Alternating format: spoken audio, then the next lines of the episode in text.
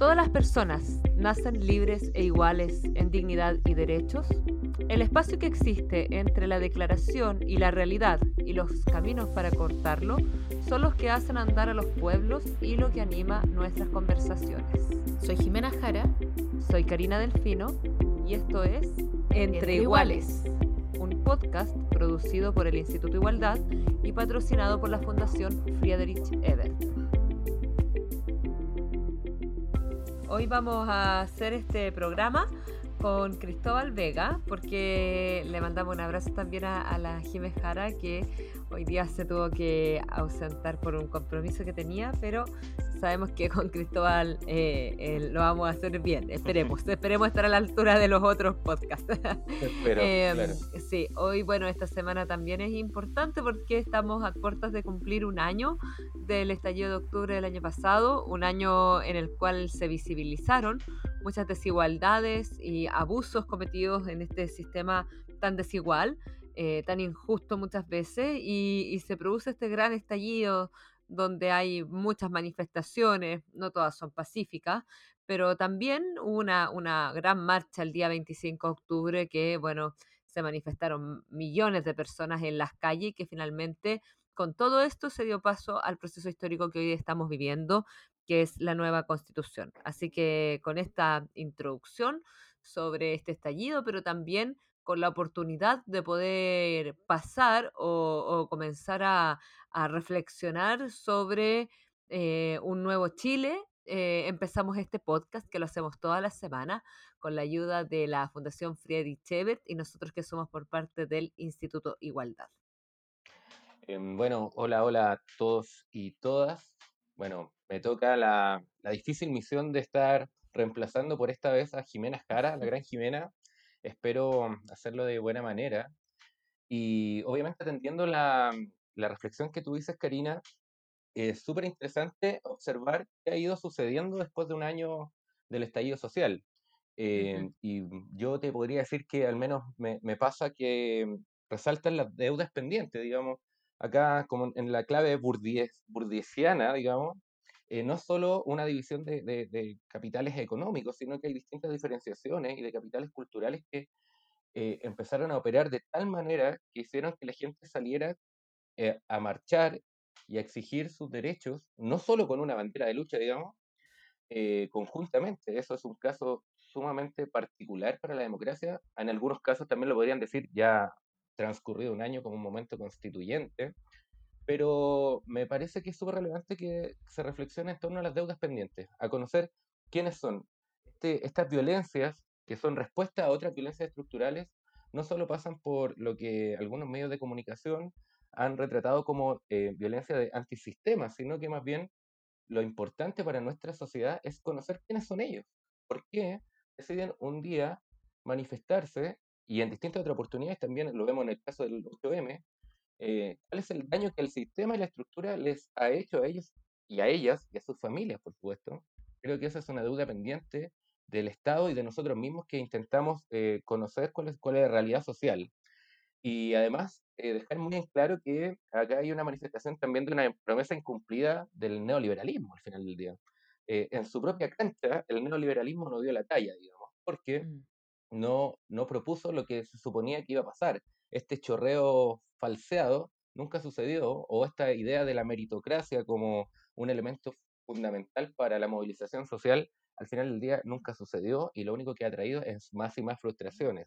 Es una gran, un gran desafío para adelante en el, en el proceso constituyente y en la reconstrucción de las nuevas reglas del juego para Chile.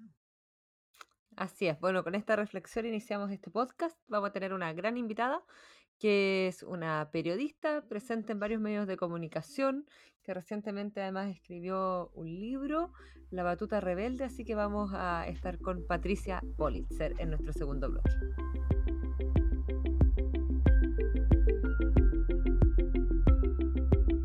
Bueno, primero que todo, bienvenida Patti a este nuevo podcast.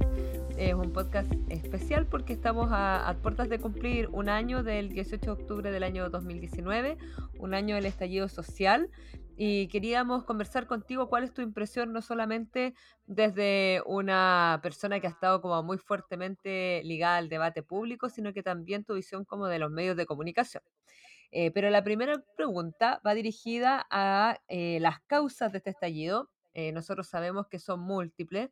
Principalmente nosotros pensamos que están o se explican por la alta desigualdad que es estructural en nuestro país, que de hecho nos sitúa como uno de los países más desiguales del mundo, pero también un sistema de abusos que ha sido históricamente consagrado en la Constitución, pero también en un sistema. ¿Cuál es la evaluación que tú tienes a este un año del estallido del año 2019, de este 18 de octubre? Eh, primero, muchas gracias, Karina, por la invitación a esta conversación. Feliz de conversar con ustedes. Y la verdad es que yo estoy como muy emocionada en estos días. Encuentro que estamos viviendo momentos muy, muy importantes. Em, y la verdad es que, como tú dices, el 18 se cumple un año desde el estallido social y recuerdo que muchos insistieron en que no se veía venir. Eh, la verdad es que yo siempre sostuve que lo que no se sabía era cuándo venía, pero no que, que, que no se veía venir. Es decir, bastaba ver cualquier cifra eh, relacionada con nuestra, nuestra convivencia, por ponerlo en el sentido más amplio, cifras económicas, cifras de vivienda, cifras territoriales, eh, ver, eh, tenemos un país con zonas de sacrificio. ¿Qué significa eso? Es decir, creo que realmente mm, hacía mucho tiempo que habían signos de que aquí vendría una explosión y vendría una explosión de malestar porque la verdad es que tenemos un Estado que durante mucho tiempo no solo no enfrentó los problemas, sino que dejó abandonado derechamente a grandes sectores de la, de la población. Eh, como te decía, los sectores, las zonas llamadas de sacrificio, son zonas abandonadas por el Estado. Eh, cuando vemos, por ejemplo, mm, eh, comunas como La Pintana, eh, sectores como Bajo de Mena, en Bajo de Mena viven alrededor de 130 mil personas, es decir, una población gigantesca que se llevó a esa zona abajo de Mena sin ningún servicio, alejada de todo, es decir, ir a trabajar costaba casi tanto como lo que esas personas recibían de ingreso. Eh, durante el mucho tiempo ahí no hubo ni una escuela, no hubo un consultorio de salud. Es decir, creo que la verdad es que lo único que no sabíamos respecto a este estallido social era el cuándo, pero decir que no se veía vivir, eh, que no se, veía venir, me parece eh, que, no es real. Em, bueno, Patricia, muchas gracias por la, por la respuesta, pero ahora nosotros quisiéramos llevarla tal vez más hacia su arena, a lo que es los medios de comunicación, ya sea tanto audiovisuales como medios escritos, y como una destacada periodista y estando vinculada gran parte de su vida a estos medios de comunicación, quisiéramos conocer su percepción en torno a cuál ha sido el rol que han, que han tenido los medios de comunicación durante este año, es decir, durante este año de eh, estallido social y durante este año en el que se ha estado eh, hablando y debatiendo, y ya a 10 días del plebiscito, para aprobar posiblemente, y eso es lo que esperamos, el, cambio constitucional. ¿Cuál ha sido, hay algún giro eh, de, idea o de masificación de contenido en los medios de comunicación que usted puede percibir o no? A ver, yo soy menos crítica de los medios de comunicación de lo que suele ser un sector de la ciudadanía. Eh, yo creo que los medios de comunicación tienen una buena cuota de reflejo de la sociedad donde uno vive. Eh, y en ese sentido, esta es una, una sociedad muy segregada y esa segregación de mucha gente invisibilizada eh, es lo que también se refleja en, nuestra, en nuestros medios de comunicación. Eh, por ejemplo, este fin de semana recién pasado, la alcaldesa de La Pintana, Claudia Pizarro, eh, sufrió el baleo de su oficina, es decir, unas balas cruzaron su oficina. La verdad es que yo no he visto un escándalo de proporciones respecto a eso. Eh, y no lo he visto en los medios de comunicación, pero tampoco lo he visto en nuestros líderes de opinión, en los dirigentes políticos yo me preguntaba qué hubiera pasado si en vez de que esta bala hubiese entrado en la oficina de la alcaldesa de La Pintana, Claudia Pizarro, hubiese sido una bala en la oficina de Joaquín Lavín en Las Condes o de Evelyn Matei en Providencia. ¿Se imaginan el escándalo al respecto? Entonces, ese escándalo de la sociedad de la clase política, de los dirigentes sociales, es lo que llega también a los medios de comunicación. Por eso digo que de alguna manera se culpa a los medios más de la cuenta, por decirlo así. Sin perjuicio de lo cual yo creo que en nuestros medios hay sesgos de, pluralismo bastante evidentes, eh, pero básicamente más allá de los sesgos políticos, eh, a mí me preocupan los sesgos culturales y los sesgos sociales. Y mm. como les decía antes, son eh, grandes sectores de, ciudadanos que son invisibilizados simplemente. Pati, respecto a eso, em, una reflexión y luego preguntarte también a propósito de lo que, de lo que estamos conversando. El, ahora, ayer salió, se publicó un informe de Amnistía Internacional donde declara que los altos mandos aquí tendrían una responsabilidad mucho mayor de lo que se ha comentado. Y vemos las portadas de los, de los medios de comunicación más masivos y no hacen ninguna referencia a este informe que, que es bien lapidario, que bueno, que dice que se cometieron eh, violaciones a los derechos humanos de manera generalizada, no solamente durante el estallido, sino que hasta marzo de este año. Eh, y que finalmente todos los carabineros, principalmente la fuerza policial que cometieron violaciones a los derechos humanos, siguen trabajando en la institución. Entonces, en el fondo hay como una impunidad por parte del alto mando y vemos que eso no, no aparece en ninguna... Hoy día revisamos todos los, los medios de comunicación, no aparece en ninguno, al menos los más grandes. Pero junto con ello, hemos estado viendo durante estos días que ha habido como una fuerte puesta como del foco por parte de los medios como esta violencia que se podría generar este día domingo, a marchas que se están convocando como grandes, a lo que puede pasar en la Plaza de Dignidad, algunos vaticinan que puede ser un escenario súper complejo, etc. Eh, pero sin embargo hemos visto poco em, de las otras violencias, em, de la violencia bueno, que enfrentan los trabajadores que fueron suspendidos sus relaciones laborales, de la violencia eh, que nos relatan aquellos informes que dicen que las personas que están en FONASA tienen mayores probabilidades de morirse producto del COVID, por ejemplo, o eh, las personas que estuvieron organizadas en una olla común. Entonces, finalmente, eh, creemos nosotros que la derecha siempre nos lleva a ese como ámbito de decir como esta es la real violencia, la violencia que se vive en la Plaza Dignidad.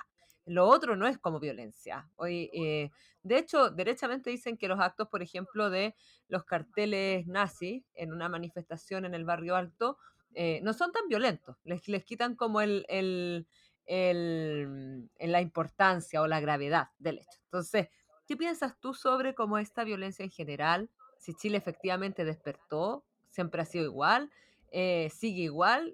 ¿Qué, como una reflexión como más de lo que pasó y de, lo, y de también cómo enfrentamos este 18 de octubre?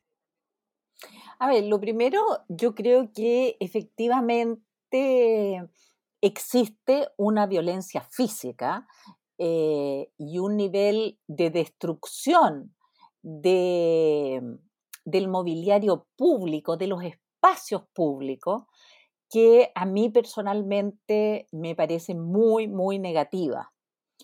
Eh, y yo por lo menos la rechazo. Yo creo que, que no, no aporta a un Chile mejor ese tipo de violencia.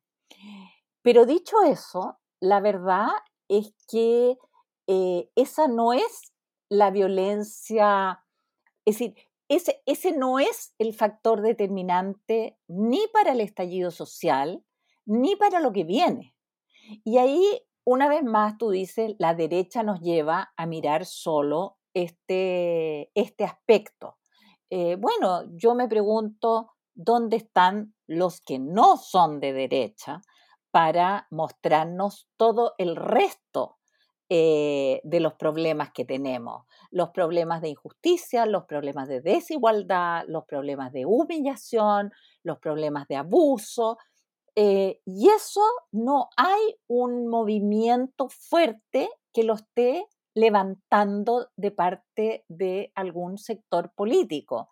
Y creo que eso hace eh, que la oposición esté tan mal evaluada. Toda esa gente que sufre ese tipo de violencia, que es una violencia soterrada, indirecta, por llamarla de alguna manera, eh, no se siente representada por em, los representantes políticos de la oposición o, de, ninguno de los representantes políticos. Es decir, no hay una voz que esté clamando por ellos. Sin embargo, como periodista me, ha tocado, dado el, momento que vivimos, eh, estar en una serie de, paneles, de conversaciones, con personas muy diversas y de diversos eh, lugares del país. Y me impresiona mucho y me entusiasma mucho la energía con la que la gente está enfrentando este proceso de las más diversas profesiones, de los más diversos lugares. Em, ayer, por ejemplo, hablaba en uno de estos paneles con eh, Andrea Campuzano, ella es una gestora cultural de Andacoyo, eh, y nos contaba lo que era vivir al lado de los relaves, al lado de piscinas de cianuro de, de las mineras, eh, pero lo hacía con una esperanza, con una confianza en el proceso eh, constituyente que estamos comenzando a vivir, que la verdad es que a mí me emocionaba. Yo no sé si sería capaz de tener esa fuerza después de vivir 20 años en esas circunstancias. Entonces creo que esas personas, ella las llamaba las personas comunes y corrientes, ¿ya? Mm. Eh, las personas comunes y corrientes creo que se han movilizado, han hecho cabildos, han hecho reuniones eh, y, la verdad es que en ninguna de estas conversaciones aparece el tema de la violencia en la Plaza Italia. Violencia eh, física, impropia, que no ayuda, a mi juicio, al revés, entorpece este proceso, eh, pero que la verdad le importa a un sector de los medios de comunicación, como tú dices, un sector político, eh, más bien a toda la clase política. Eh, unos eh, que, que, la rechazan y arman mucho escándalo con esto, y otros que se quedan sin conducta frente a esto.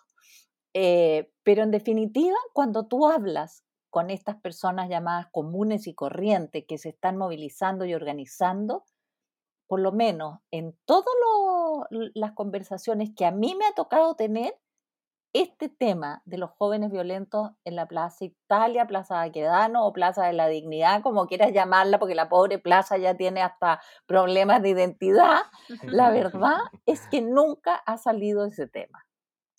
Em, Patricia, bueno, en, ese sentido es, resulta sumamente relevante lo que usted analiza, que, tiene que ver con esta violencia estructural, esta violencia implícita de la que ha sido parte la, ciudadanía de distintas maneras y que no se ha expresado de, de manera tan fehaciente durante, durante estos años. Pero hay un desafío acá en el proceso constituyente que se da de la mano del estallido social, que tiene que ver con eh, cómo se mitigan estas frustraciones posterior a, este proceso constitucional.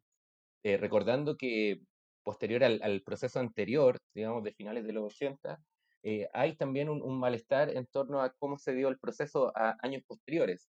En ese caso, resulta sumamente relevante, y como usted también lo ha mencionado, el, cómo debiese actuar la clase política, para, tanto para llevar adelante este proceso y, ir escuchando la voz ciudadana. Recuerdo que usted en, algunas participaciones en, televisión eh, mencionaba que este sistema no tuvo la posibilidad de anticipar este estallido, dado en aun cuando ya había manifestaciones, si bien lo recordamos en el proceso que llevó adelante la presidenta Bachelet, en el que ya se podía vaticinar un 8M o un no más AFP, entonces, en este caso hay un, gran desafío para la clase política para poder retomar quizás una de las últimas oportunidades estos temas que han estado postergados. Y en ese sentido, usted ha, manifestado algunas opiniones en torno a estas participaciones, ya sea en la paridad de género, con los pueblos originarios y últimamente con, con, el con la participación de independientes en el proceso constituyente.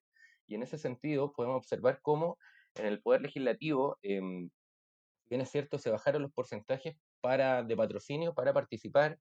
Eh, fue rechazado en, en, la Cámara de Diputadas y Diputados el punto eh, que está relacionado a hacer pactos de independientes. Y usted también manifestó ciertas ciertas opiniones.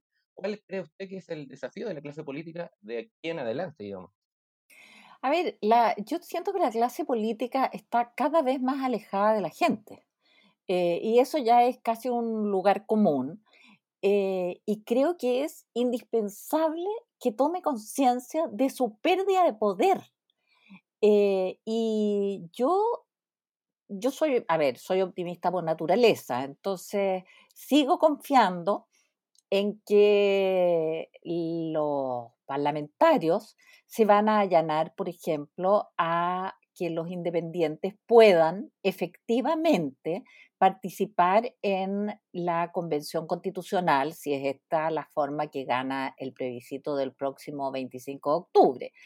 Eh, y creo que eso es fundamental porque si no, el pacto que firmaron para llevar adelante este proceso eh, está nuevamente con letra chica y creo que la gente no resiste más esa situación.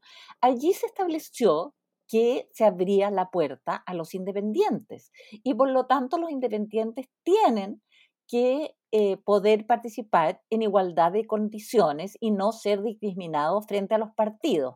Y una de las discriminaciones, eh, a ver, yo confío en que lo que se aprobó en la Cámara de Diputados de bajar el número de patrocinantes para las candidaturas independientes y permitir que estos patrocinios se hagan online, porque la verdad es que pedirle hoy día, en medio de la pandemia, a la gente que vaya a una notaría era francamente una locura. Esto todavía le falta ser aprobado en el Senado, yo confío en que va a ser aprobado en el Senado, pero también confío en que se va a tener que avanzar en la posibilidad de pactos, tanto de, de, las listas de independientes con partidos políticos. Porque de lo contrario, lo que se está pretendiendo hacer es la dispersión de votos. Entonces hay que ver a quién le conviene esa dispersión de votos y por qué no están permitiendo que los independientes, igual que cualquier partido, pueda pactar con partidos con los que se siente más afines o no pactar si no quiere. Pero no podemos hacer una discriminación de la partida. Eso es justamente lo que tiene indignada a la ciudadanía. Es decir, más del 95% de los chilenos son independientes, no son militantes de los partidos hoy día. Entonces no es posible que una minoría privilegiada, porque efectivamente los dirigentes políticos son un un grupo privilegiado dentro de nuestra sociedad, como siempre son los dirigentes políticos, de hecho, ¿ya? Pero no es posible que esa minoría decida que los independientes tienen que participar de una manera que no es la misma que se les aplica a ellos. Yo les insisto, creo que estamos, eh, ya se ha dicho mucho en un momento histórico, pero lo que más me, entusiasma es que este proceso histórico, este momento histórico, está partiendo. Muchos tienen la sensación que vamos a llegar a la meta el próximo domingo 25. No, el próximo domingo 25 empezamos a recorrer el camino constituyente para cambiar las reglas del juego eh, de la convivencia de nuestro país para ser un país mejor.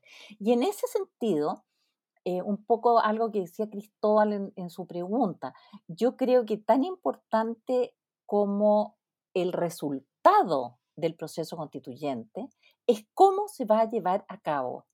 En esa asamblea constituyente tiene que haber diversidad.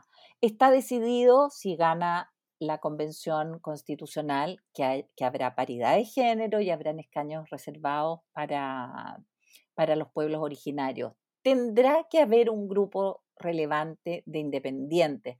No puede seguir la misma gente gobernando este país, porque la gente ya no lo quiere. Y, no lo quiere, y una muestra de que no lo quiere es cómo ha bajado la participación electoral en nuestro país la gente no se interesa porque siente que el ir a votar, la forma democrática no está solucionando sus problemas y sus inquietudes. Y eso es muy peligroso. Tenemos que recuperar la convicción de que la democracia es la mejor manera de gobernarnos. A propósito, de hecho, de eso último, Patti, em, Queríamos preguntarte también, y ya con esto vamos, vamos finalizando, pero em, respecto como a las similitudes que tú podrías ver de este momento que es histórico, eh, que va a abrir paso a una nueva constitución, pero también con momentos difíciles que ha, que ha vivido nuestro país, como momentos como la dictadura, por ejemplo, que era imposible, obviamente, que pensar en una nueva constitución y que hay algunos que dicen que estamos en momentos complicados. En el caso, por ejemplo, el ministro del Interior dijo hace poco en una entrevista que el legado del presidente Sebastián Piñera había sido elegir la democracia, por ejemplo. Entonces, ¿cuáles son como las tensiones que ves ahora que a lo mejor podrían como rememorar a esa época? Y por otro lado, ¿cuáles son como las instituciones que han estado a la altura? Eh, cuando, cuando el presidente llama a la moneda como a los distintos poderes del Estado, eh, por ejemplo, el mismo Congreso, el presidente de la Cámara de Diputados, el presidente de, del Senado, estuvieron mucho más a la altura que la presidencia de la República. ¿Cuál ha sido el rol de la, misma Contraloría? ¿Cuál ha sido el rol del, del, Poder Judicial o de los alcaldes en este nuevo contexto? A ver, primero eh, señalar que esto no tiene nada que ver con la dictadura. Es decir, eh, quienes vivimos la dictadura sabemos el horror que es una dictadura. Es decir, por más malo que sea los años que hemos vivido para mucha gente, eh, no se compara y no puede compararse con la dictadura. Una cosa es eh, de una tremenda gravedad, por ejemplo, que hayan tres carabineros formalizados por torturas en una comisaría, ocurrida en octubre pasado, que es lamentable y, debe ser ah, eh, sancionado con mucha dureza, eh, pero no es la norma. Eh, y, y la norma en dictadura era la tortura para cualquiera que pensara distinto, era la desaparición, era el fusilamiento, era el terror. Vivir en un régimen del terror es muy distinto a vivir en una sociedad donde existe libertad de expresión, por más compleja que sea y por más críticos que seamos cómo se lleva a cabo esa libertad de expresión, es muy distinto a la capacidad y la posibilidad que tenemos de protestar, incluso de manifestarnos más allá de toda esta violencia eh, y represión desproporcionada que hace la policía. Entonces, lo primero creo que eh, nunca debiéramos comparar los problemas que tenemos hoy con la dictadura. Dicho eso, creo que este momento tiene mucha épica, como la tuvo los momentos previos al plebiscito del 5 de octubre del 88. Y tiene mucha épica porque creo que durante los últimos 30 años arrastramos con la constitución que tenemos, con el maldito sistema electoral que se nos impuso. Y digo maldito porque creo que eso perjudicó a la política de una manera muy, muy profunda. Entonces creo que hoy día se ve la posibilidad que estábamos esperando hace muchos años de poder cambiar las reglas del juego y establecer una convivencia distinta. Eh, una dirigente social eh, de uno de estos paneles que me ha tocado animar, como te decía antes, eh, Karina, decía, es momento de mezclarnos. Y lo decía con una pasión y tiene toda la razón. ¿Hasta cuándo seguimos segregándonos en los más diversos aspectos de la vida, desde la escuela, la vivienda, la salud? No podemos seguir teniendo países completamente separados que no se miran y no se ven. Y creo que eso es parte de la polarización de las élites que estamos viviendo hoy día. Cuando tú no ves al otro, le tienes miedo.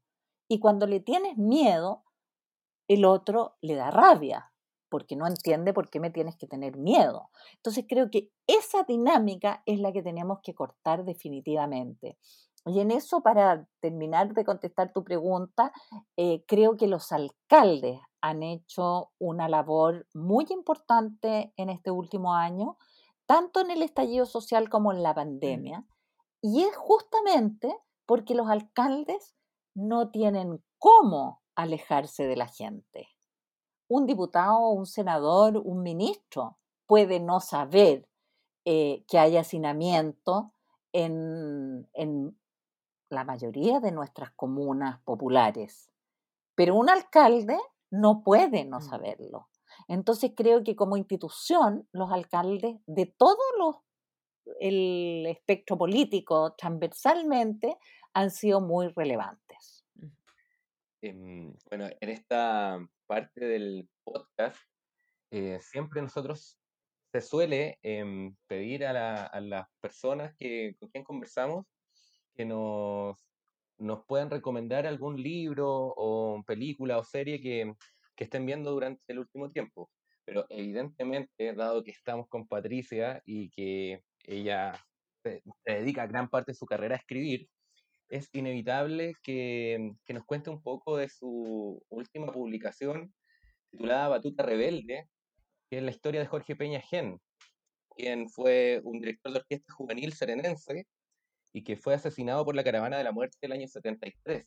Eh, nos gustaría, además, según entiendo, eh, militante socialista. Eh, nos gustaría muchísimo que nos pueda comentar un poco de, esta última obra y, y, cómo fue encontrarse con esa historia de vida tan relevante culturalmente hablando para la región y además tan, tan política, digamos, y tan, tan vigente, tan vigente hoy en día. Digamos, estos héroes anónimo un poco para la historia de Chile. Mira, aunque no estaba preparada, pero como estoy aquí en mi escritorio en medio del libro, ahí está. Jorge Peñagen, Batuta Rebelde, la biografía de Jorge Peñagen. Sí, primero que nada los invito a todos a leerlo. Eh, es un libro que se lee como una novela. Eh, pero no es una novela, no hay nada de ficción ahí, eh, todo es absolutamente real. Eh, Jorge Peñagen merece, la verdad, estar entre los más grandes de la cultura nacional. Eh, él es el creador de las orquestas infantiles y juveniles de América. Eh, muchos creen que las orquestas infantiles y juveniles se crearon en Venezuela, en el famoso sistema. Y la verdad es que no es así. El sistema tiene su origen en lo que hizo Jorge Peña Gen en la región de Coquimbo, en La Serena. Fueron un grupo de profesores que después del golpe militar se exiliaron en Venezuela, los que llevaron esta idea a ese país y donde fue recogida de muy buena manera por el maestro Abreu.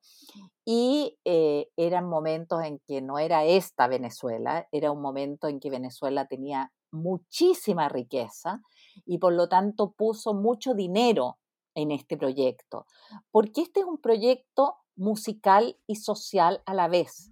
Lo que inventó Jorge Peñajén con las orquestas infantiles y juveniles fue no solo demostrar que los niños pueden tocar música igual que grandes profesionales y hacerlo muy bien, sino que demostró que la música era una herramienta para combatir la pobreza y la marginalidad social. Los niños de su primera orquesta eran los niños más pobres entre los pobres de la región de Coquimbo. Y la verdad es que mi libro, eh, una de las partes que más me gustó de hacer esta biografía, que la verdad es que debo decir que hacer una biografía es lo más difícil que hay, no, no, no pretendo por ahora meterme de nuevo en una aventura como esa, pero una de las cosas fascinantes que tuvo el trabajo, la investigación para este libro, fue conocer a los primeros niños de este proyecto de Jorge Peñajén. Niños que el año 73 tenían entre 15 y 8 años. Bueno, de los primeros niños que llegaron a la escuela que creó Jorge Peñajén, prácticamente todos hoy día son profesionales. No todos son músicos, por cierto, pero son todos profesionales, cosa que habría sido completamente imposible sin pasar por esa escuela de Jorge Peñajén. Es decir, realmente él fue un personaje fantástico. Además que hizo toda esta gran obra en regiones, en momentos que ser de regiones era aún peor de lo que es ahora, si es que puede ser peor en términos de centralidad y centralismo.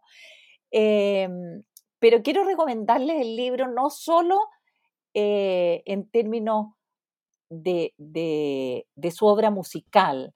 El libro es la vida de un hombre con sus blancos, sus grises, sus negros, eh, toda la gama que tenemos todos los seres humanos. Eh, se los recomiendo porque van a encontrar un personaje fascinante y una vida también fascinante. El libro tiene humor, tiene amor, tiene eh, pasión, tiene música, tiene traición y tiene el crimen horrendo de la caravana de la muerte que fusiló a este director de orquesta a los 45 años cuando ya había sido hijo ilustre de su ciudad hace mucho tiempo. Eh, su muerte no fue una casualidad. Si podían matar a Jorge Peñajén en La Serena, podían matar a cualquiera. Hoy, bueno, ya estamos llegando al final de nuestro programa. Gracias, Patti, con esta tremenda referencia. Felicitarte por el libro, porque además eh, sé el esfuerzo y el cariño que, le has puesto a este trabajo. Así que de verdad, muchas gracias por la recomendación y gracias también por estar en un capítulo con nosotros y nosotras eh, del Instituto Igualdad. Eh, lo hacemos en conjunto con la Fundación Friedrich Ebert. Una vez a la semana hemos tenido hartos y hartas invitados e invitadas que son muy importantes para nuestra historia. Así que de verdad muchas gracias por habernos acompañado hoy día. No, muchas gracias a ustedes por la invitación. Ha sido un gusto poder conversar con ustedes. Muchas gracias. Muchas gracias.